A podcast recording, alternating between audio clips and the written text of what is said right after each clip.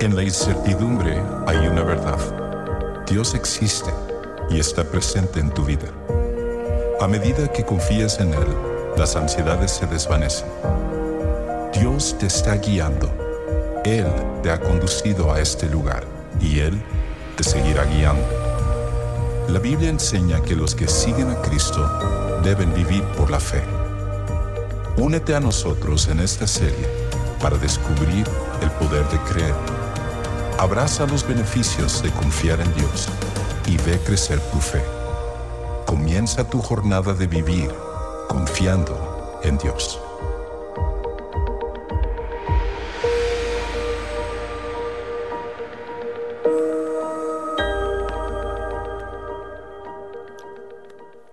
Pues buenas tardes a todos, muchísimas gracias por estar aquí nuevamente. Gracias por ser parte de esta familia, la familia de Sugar Creek, semana a semana. Y como decía Samil, si esta es tu primera o segunda ocasión con nosotros, muchísimas gracias por tomar el tiempo, por darnos el honor, el privilegio de contar con tu presencia el día de hoy. Una de las cosas que hemos estado haciendo las semanas pasadas es que hemos estado explorando la fe. Pero lo hemos estado explorando desde un punto de vista un poco más práctico. Hemos estado viendo cómo nuestra vida cotidiana se entrelaza con la fe, con eh, esa creencia que nosotros tenemos y muchas veces también cómo nuestra vida cotidiana reacciona a la fe que nosotros poseemos. Y hoy vamos a estar tocando eh, este pensamiento de eh, qué hacer cuando pareciera ser que tenemos eh, esta fe, pero pareciera ser de que todo el mundo está en nuestra contra. Y déjenme, déjenme empezar con un ejercicio de imaginación o de visualización, como tú le quieras llamar. Y déjame, permíteme ponerte en una situación en la que creo que todos hemos estado, o si no lo has estado, en algún momento quizás lo vas a estar. Y creo que la mayoría de nosotros que estamos aquí y aquellos que quizás nos ven en línea también han pasado una situación como esta. ¿Qué te parece si imaginamos una de esas ocasiones en las cuales tú estás eh, platicando con alguien reunido, quizá con tus compañeros de la escuela, con tus amigos del trabajo, quizás con tus amigos conocidos o, ¿por qué no?, incluso quizás con algunos miembros de la familia. Y mientras la conversación fluye, empiezan a hablar acerca de cómo la sociedad está cambiando, de cómo los hijos pareciera ser de que ahora ya no respetan tanto a los padres y la conversación va fluyendo hacia temas un poco más profundos y sí terminan hablando de los valores, terminan hablando eh, de cómo se están perdiendo los valores y todo eso lleva a un, a una sola, a un solo tema. Y terminamos hablando acerca de nuestra fe. Obviamente, como tú eres un seguidor de Jesús, expresas tu opinión y expresas lo que tú piensas y sientes. Y en este momento pareciera ser de que todo choca. Pareciera ser de que te golpeas como con una pared invisible y sientes como las cosas cambian entre las personas que te están escuchando y, y tú.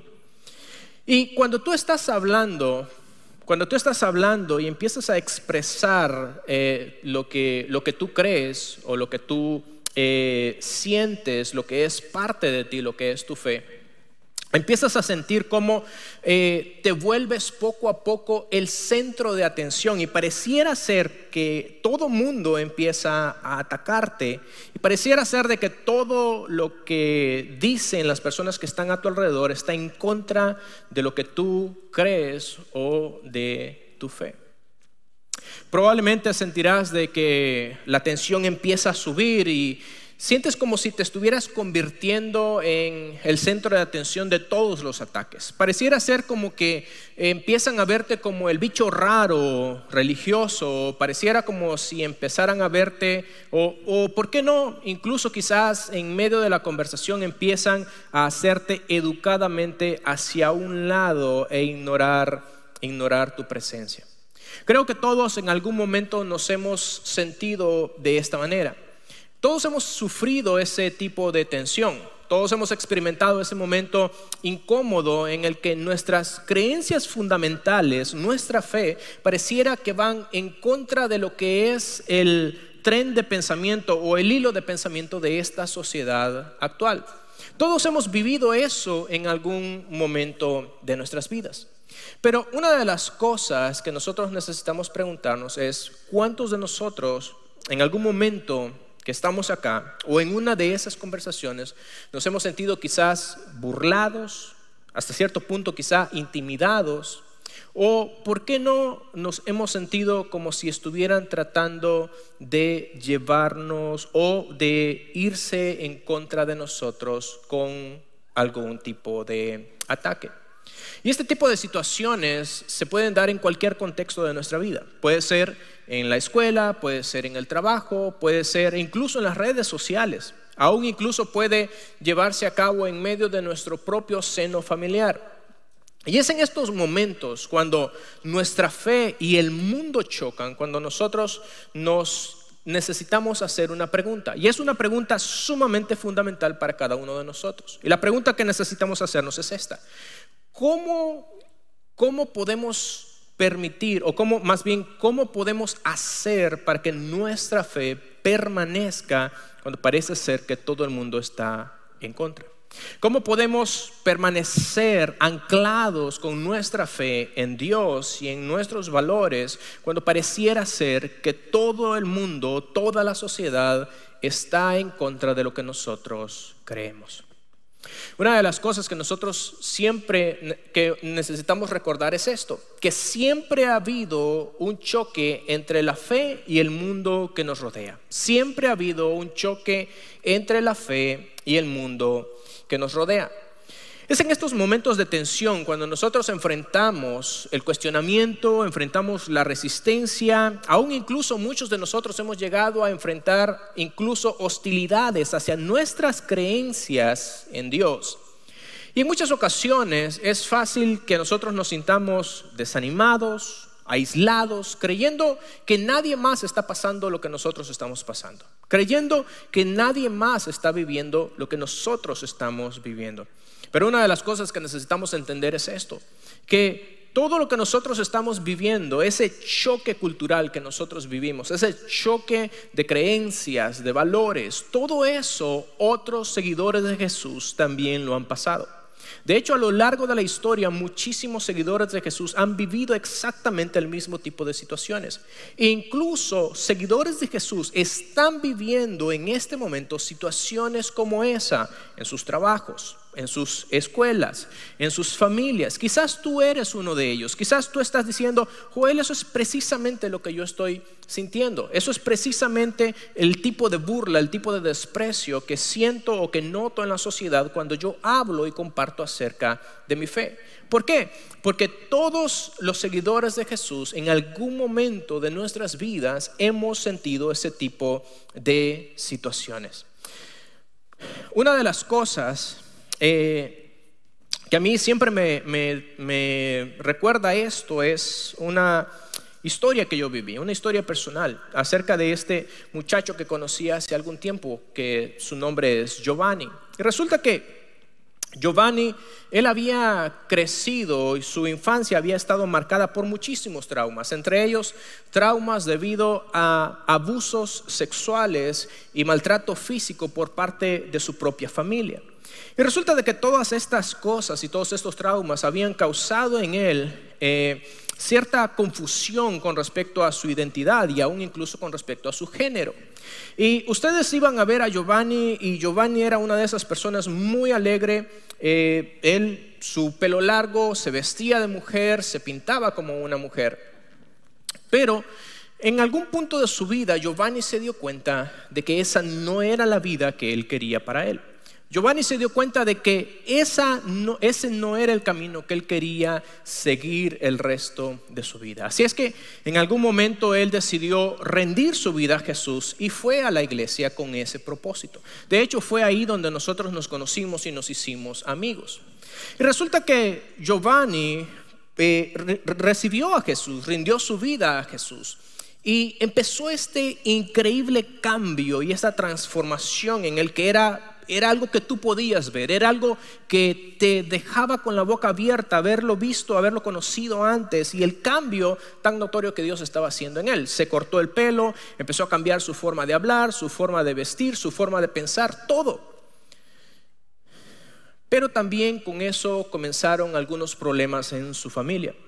Resulta de que su mamá, que era una señora, eh, digamos que era eh, practicante de una religión tradicional, resulta de que en muchas de esas discusiones y choques que empezó a tener con Giovanni, eh, ella terminó por sacarlo de la casa, por tirarlo de la casa. Terminó quemándole su ropa, tirando sus pertenencias a la calle.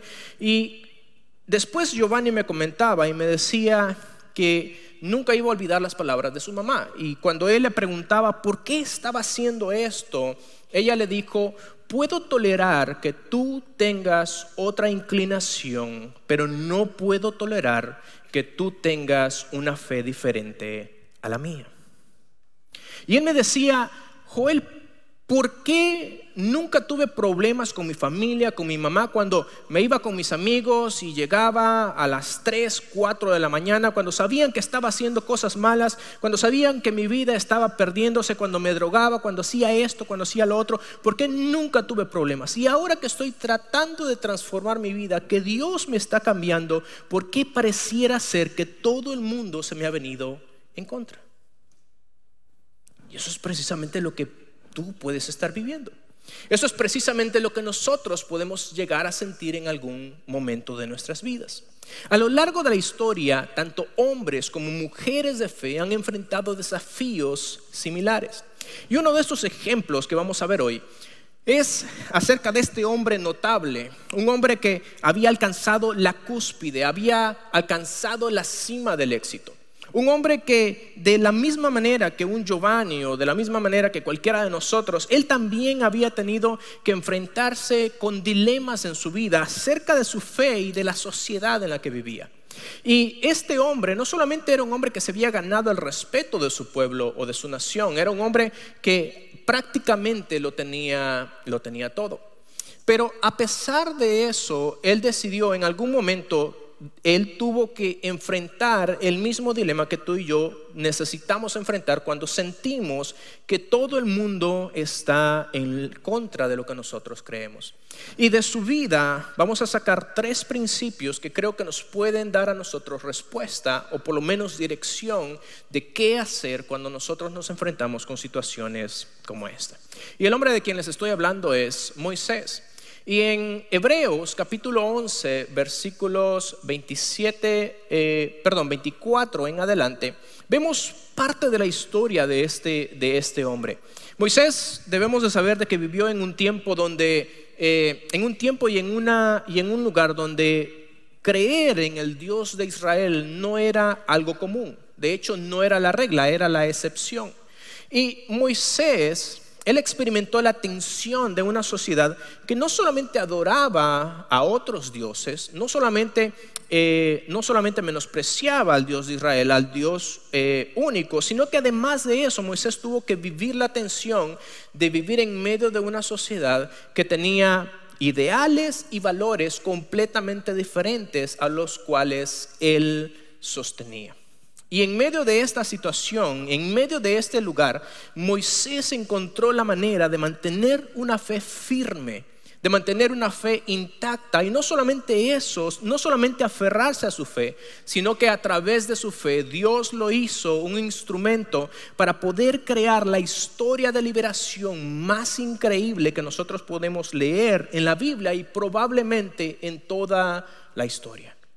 De hecho, la fe de Moisés fue tan eh, increíble y tan apegada a Dios que eso le valió uno de los lugares en el salón de la fama de los héroes de la fe, que es Hebreos capítulo 11. Y aquí vamos a encontrar nosotros tres principios que, como les decía, podemos nosotros aplicar en nuestras vidas cuando nosotros estamos sintiendo que el mundo está en nuestra contra. Ahora, debo de empezar diciendo que Moisés vivió una dualidad. Moisés vivió en un tiempo de opresión en Egipto y él creció sintiéndose en medio de dos mundos.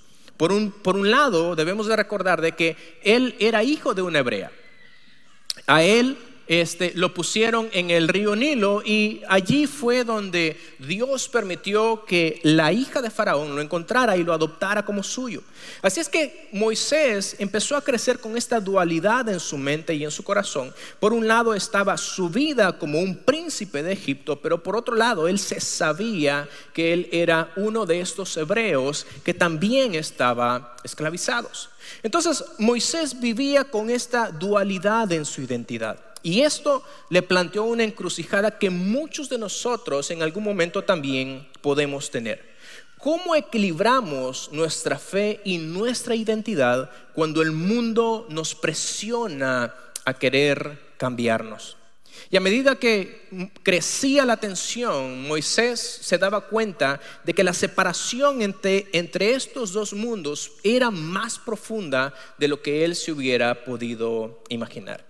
Y en esta lucha constante de tratar de entender su identidad, de tratar de encontrar quién realmente él era, Moisés se dio cuenta de algo que también nosotros tenemos que tener en cuenta. Y es el primer principio que quiero dejarte esta tarde. Y el versículo 24 nos da este principio. Y es esto. Tu fe e identidad son dos cosas que no se pueden separar. Tu fe e identidad son dos cosas que no se pueden separar. Mira cómo dice el versículo 24 del capítulo 11 de Hebreos.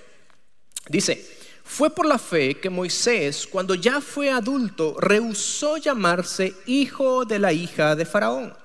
Prefirió ser maltratado con el pueblo de Dios a disfrutar de los placeres momentáneos del pecado.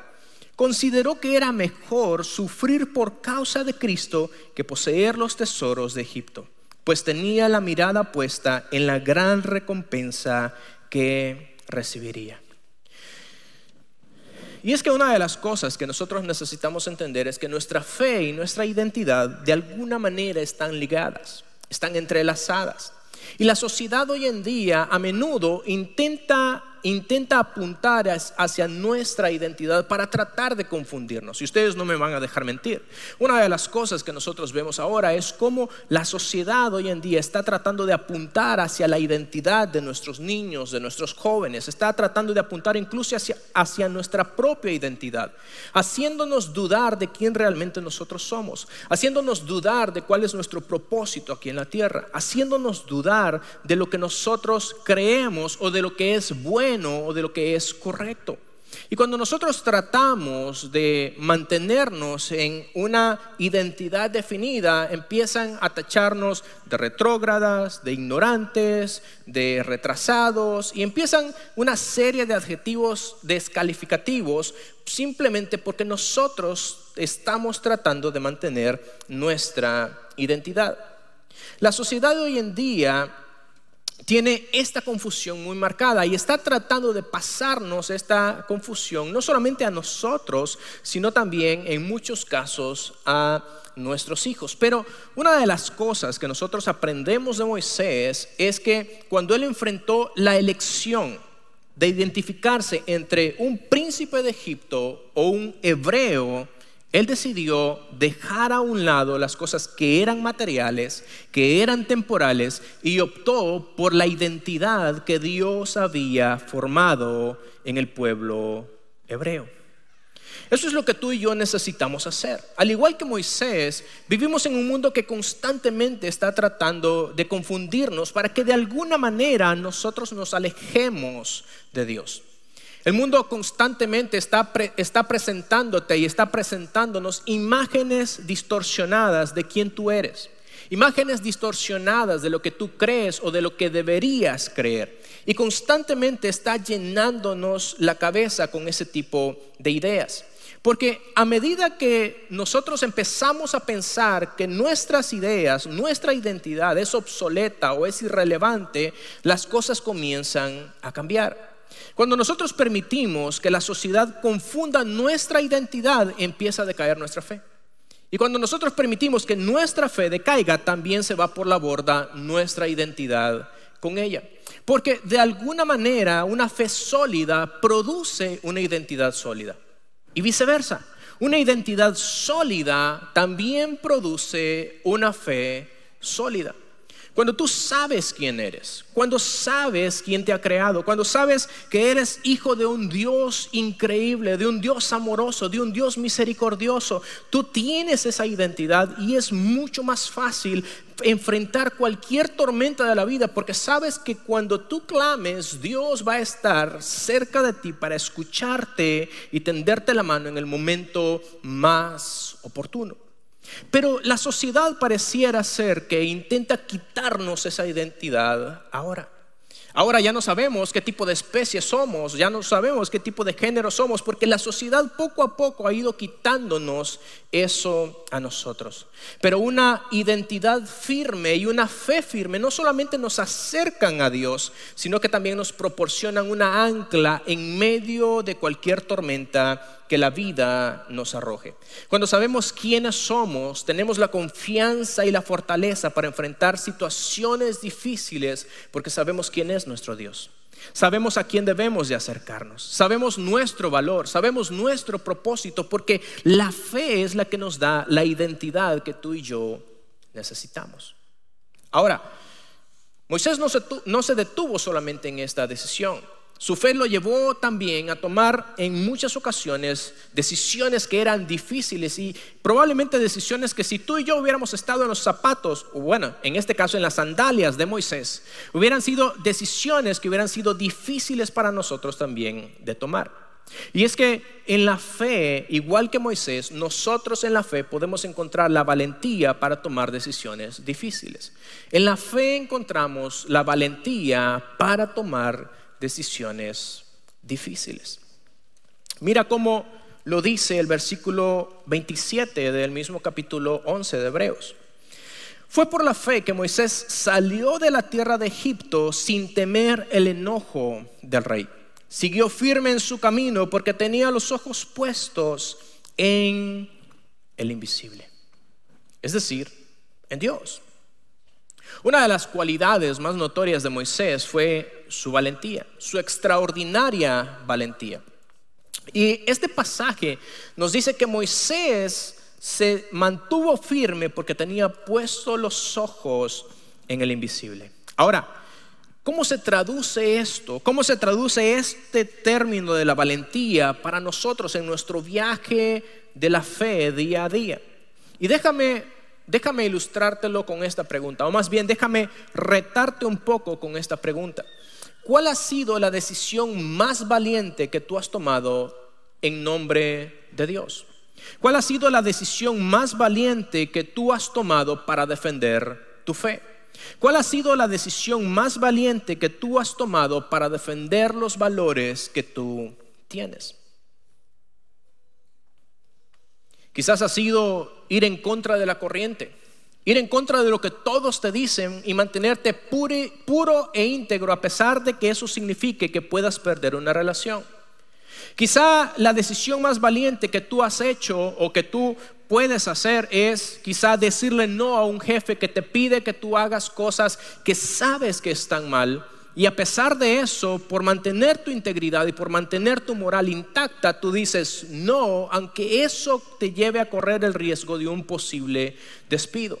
Quizá la decisión más valiente que tú has tomado o que puedas tomar sea renunciar a un hábito, o sea renunciar a una eh, costumbre o algo que sabes o a una inclinación, algo que sabes que Dios está en contra de eso y que a pesar de que el mundo te diga que eso está bien, que eso es normal, tú decides ir en contra de lo que el mundo diga y a veces ir en contra de la corriente solamente para agradar a Dios. Entonces la pregunta que tengo para ti es, ¿cuál ha sido la decisión más valiente que tú has tomado para sujetar a Dios tu fe? ¿Qué es lo que tú has llegado a hacer? Y muchas veces nosotros necesitamos eh, hacer eso. La sociedad hoy nos presenta situaciones en las cuales tenemos que decidir entre elegir un bando o elegir el otro. Y por mucho que en muchas ocasiones parezca fácil irnos por el camino, por el camino más corto, en muchas ocasiones parece para evitarnos problemas, no es que yo quiero llevar la fiesta en paz, es que es que necesito este trabajo, es que necesito esto y llegamos a comprometer nuestra fe. Llegamos a comprometer nuestros valores. Llegamos a comprometer aquello en lo cual creemos. Y muchas veces lo que hacemos por llevar la fiesta en paz es abandonar lo que somos. Abandonamos nuestra fe.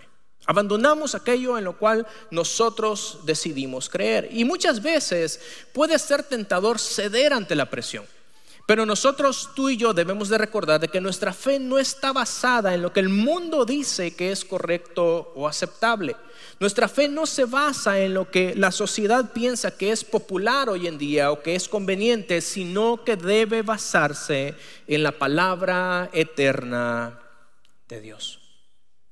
Aunque eso implique que muchas veces el mundo va a desafiar nuestras creencias. Aunque eso implique que el mundo muchas veces va a desafiarnos, va a desafiar nuestro sistema de creencias y nuestra fe. De hecho, imaginen a Moisés este hombre que había estado toda su vida rodeado de sirvientes, de escoltas, de guardias, teniendo una vida en el palacio con eh, muchos recursos a su disposición, completamente eh, eh, con un título, con una posición asegurada, él abandonando todo eso, dejando la comodidad del palacio para unirse a un pueblo oprimido, porque esa era la opción que le dictaba su fe y esa era la opción que le dictaban sus valores.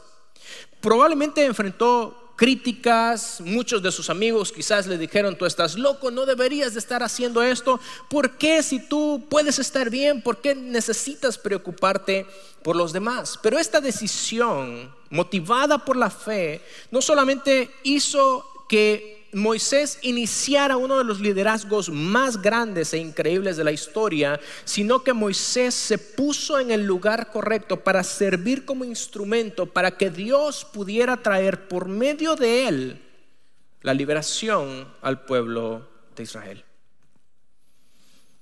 Muchas veces cuando nosotros actuamos con valentía, Dios también utiliza nuestra valentía para, para poder formar su propósito en nosotros y a través de nosotros. Y eso muchas veces implica, actuar con valentía muchas veces implica decir la verdad cuando nadie más quiere decirla. Actuar con valentía muchas veces implica actuar con integridad cuando todo mundo está actuando de manera deshonesta.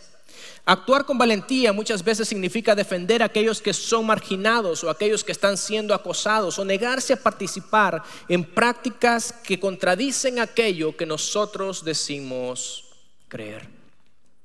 Esto me recuerda a una historia que leía hace poco acerca de un entrenador de hecho, Joe Kennedy fue un Marine y, después de que él salió de la milicia, él recibió una invitación para convertirse en uno de los, eh, en uno de los entrenadores de fútbol americano de una escuela en su comunidad. Y como un seguidor de Jesús que él era, él acostumbraba orar antes, durante y después de cada partido. Pero hubo algo que sintió en un partido que Dios le llamó a hacer. Y cuando el partido había finalizado, él cuenta que él él fue hasta la yarda número 50 en medio del campo, después que había terminado todo, se arrodilló 10 segundos y le dijo a Dios, Dios, gracias por permitirme ser una buena influencia en la vida de estos jóvenes, gracias por cada uno de ellos y te pido que me des la sabiduría para seguirlos guiando por el buen camino. Fue todo. Y se levantó. Lo interesante de esto es que Joe Kennedy, de hecho aquí tenemos una foto de él, este entrenador empezó a hacer esto en cada partido que ellos tenían. Después de cada partido, él se iba caminando, él no le decía nada a nadie, a ninguno de sus jugadores, a nadie. Él simplemente como un seguidor de Jesús, él iba, se arrodillaba, le daba gracias a Dios y luego se levantaba y seguía en su camino.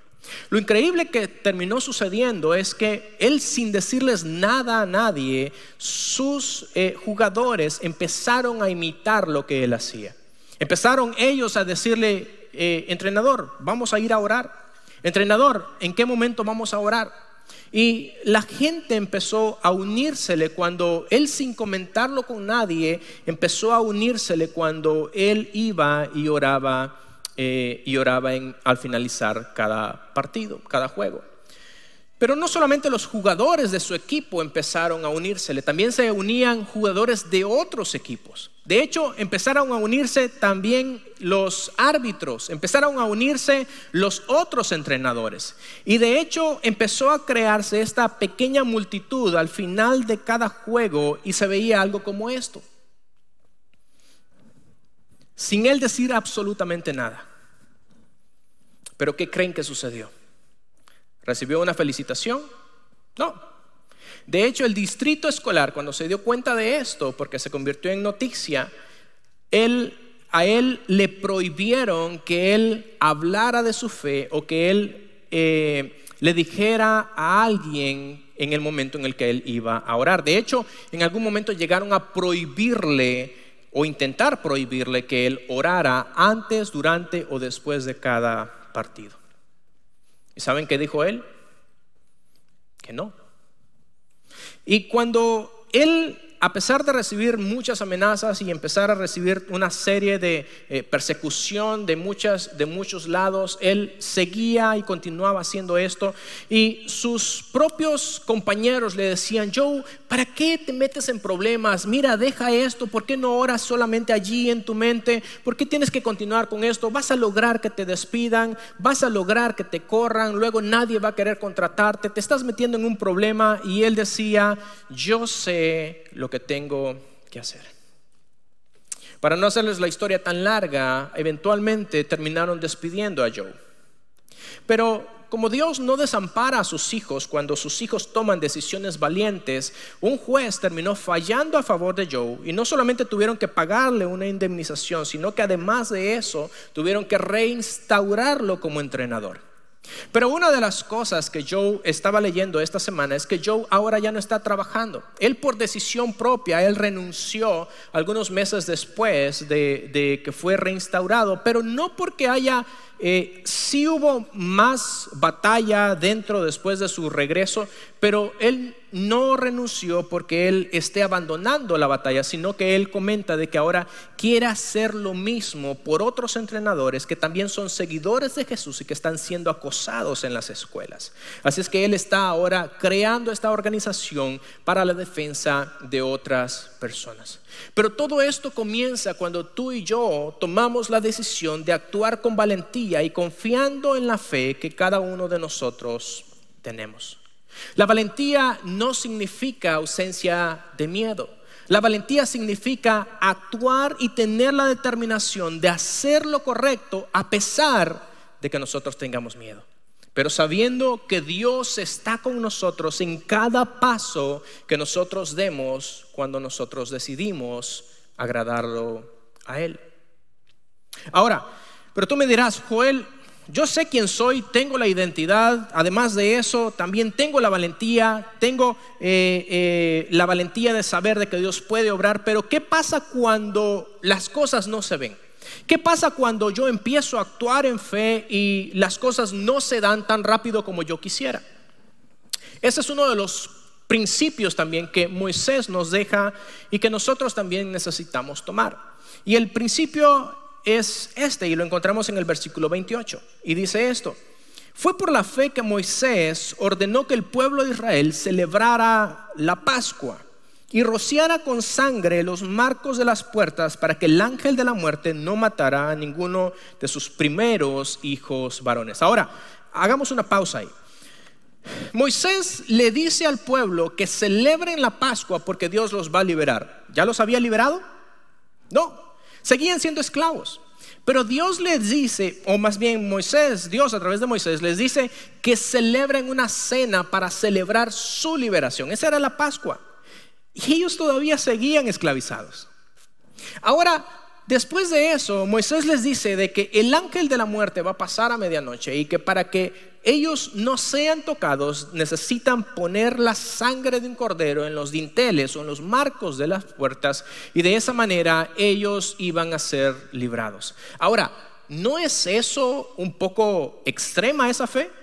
Claro que lo es, porque la fe muchas veces ve cosas que no se ven todavía en el mundo físico. Y de hecho, mira lo que dice el versículo 29. Dice, fue por la fe que el pueblo de Israel atravesó el mar rojo como si estuviera pisando tierra seca. Pero cuando los egipcios intentaron seguirlos, murieron todos ahogados. El principio que nosotros encontramos en, este, en estos versículos es este, que el dilema de creer sin ver se soluciona cuando decidimos obedecer. El dilema de creer sin ver se soluciona cuando decidimos obedecer. Muchas veces nosotros como seguidores de Jesús estamos esperando ver primero y luego decimos, Dios, permíteme, dame una señal, permíteme ver primero y luego yo me tiro de cabeza porque ya he visto y te voy a creer. Muchas veces estamos esperando ese tipo de señales, pero la fe no obra de esa manera. En muchas ocasiones, cuando nosotros tenemos un dilema entre creerle a Dios y ver primero las cosas, lo que Dios nos pide no es ni creer ni ver, sino muchas veces es obedecer. Y cuando tú y yo obedecemos a Dios, abrimos la puerta para que Dios haga lo imposible. Cada uno de los versículos que hemos leído en este, en este punto hablan acerca de cosas que todavía no estaban sucediendo. Y aún así los hebreos lo hicieron creyendo en Dios. Aún no veían su liberación. Aún no veían cuando estaban, ¿te imaginas? Los hebreos, toda esa multitud enfrente del mar y a pesar de eso Dios les dice, pero ¿qué es lo que están haciendo parados? Empiecen a caminar, empiecen a meterse adentro del mar. Probablemente tú y yo nos hubiéramos quedado en la orilla esperando que el mar se abriera frente a nosotros antes de siquiera poner un pie allí. Pero lo que Dios les pide es que se mojen los pies, que crean en Él. Y muchas veces tú y yo necesitamos primero mojarnos los pies para que Dios comience a hacer lo imposible. Muchas veces Dios nos pide que nosotros demos un paso de fe para Él empezar a obrar en esa situación difícil que nosotros tenemos. Porque la situación no está en creer, Tampoco está en ver. Muchas veces lo único que Dios nos pide es obedecer. Por muy difícil que parezca, por muy difícil que pueda sonar cualquier situación, Dios a veces nos pide obedecer. Y hoy en día enfrentamos el mismo dilema en muchas ocasiones que los israelitas. No podemos anticipar lo que puede suceder, pero muchas veces Dios está esperando simplemente que nosotros actuemos en base a nuestra fe. La lección que Moisés nos deja junto con el pueblo de Israel es que cuando nosotros obedecemos a Dios, aun cuando no entendamos las cosas, cuando nosotros obedecemos a Dios, Dios utiliza esa fe para crear cosas increíbles. Dios utiliza nuestra fe para crear los milagros que nosotros necesitamos. Ahora, tú me, dirás, Joel, ¿a dónde quieres llegar con esto? Me estás hablando de la identidad, me estás hablando de la valentía y me estás hablando de obedecer, pero ¿qué es lo que estás tratando de decirme? Si hay algo que me gustaría que tú te llevaras esta tarde es esto. Cada uno de nosotros tenemos nuestros propios mundos, cada uno de nosotros tenemos nuestras propias batallas y cada uno de nosotros tenemos nuestros propios retos. Pero déjame decirte esto, enfrentar un mundo en contra con logros propios o recursos nos asegura el fracaso, pero hacerlo con fe siempre nos va a llevar a la victoria. Enfrentar un mundo en contra con logros propios, con tus recursos, siempre nos va a llevar al fracaso. Pero hacerlo con fe siempre nos va a llevar a la victoria. En muchos casos es muy fácil para nosotros ser tentados en tratar de utilizar nuestros propios logros, nuestros recursos, nuestra capacidad humana para resolver los desafíos que enfrentamos. Pero la verdad es que cuando dependemos exclusivamente de nosotros, cuando dependemos de nuestra fuerza, lo único que hacemos es o empeoramos las cosas o terminamos fracasando. Pero solamente cuando creemos en Dios y cuando le creemos a Dios es que Él toma lo que nosotros hacemos y lo lleva mucho más allá de lo que nosotros podemos imaginar. No importa cuando intentamos enfrentar la oposición de este mundo solo con nuestros logros, siempre nuestra barca va a terminar hundiéndose. Pero cuando lo hacemos con la fe puesta en Dios, en su infinita misericordia, en su infinita bondad, en sus infinitos recursos, en su infinita sabiduría y en su infinita fuerza, no importa las cosas que tú y yo enfrentemos, Dios se va a encargar de sostenernos cualquiera que sea la tormenta que tú y yo estemos enfrentando. Cuando Moisés y el pueblo enfrentaron estos obstáculos que parecían insalvables, hubo solamente una cosa que logró la diferencia y fue la fe. Fue obedecer a Dios, fue saber quiénes ellos eran y tomar pasos valientes. Es lo que tú y yo necesitamos hacer para salvar cualquier situación que estemos pasando el día de hoy. Quizás si tú ya eres un seguidor de Jesús, lo primero que necesitas hacer es recordar el increíble Dios que tú y yo tenemos. Un Dios lleno de amor, un Dios lleno de misericordia y un Dios a quien tú le has entregado tu vida y cada una de las áreas de ella. Quizá para ti que estás aquí hoy todavía no has recibido a Jesús, el primer paso valiente que puedes dar es entregarle esa situación a Dios, pero también entregársela junto con el resto de tu vida y verás cómo Dios empieza a obrar de maneras milagrosas. Al final de este servicio, si hoy tomas la decisión de recibir a Jesús como tu Señor y Salvador, me encantaría poder orar por ti. Hay un lugar que hemos preparado especialmente para ti llamado el Centro de Siguientes Pasos. Y si hoy estás aquí y decides entregar tu vida y esa situación que te está agobiando a Jesús, estamos aquí para ayudarte. Padre, te damos gracias. Gracias Señor por recordarnos que aún en medio de las tormentas, en medio de cualquier situación difícil, la fe hace la diferencia. Señor, aun cuando el mundo se vuelva en nuestra contra, Señor, nosotros sabemos quiénes somos. Señor, permítanos tener la valentía para tomar las decisiones que necesiten ser tomadas. Y permítenos, Señor, confiar en ti, confiar en tu palabra y dar esos pasos de fe Señor, que tú muchas veces estás esperando de nosotros. Te pedimos, Señor, que obres de maneras milagrosas esta semana en cada uno de nosotros. En el nombre poderoso de Jesús pedimos todo esto. Amén.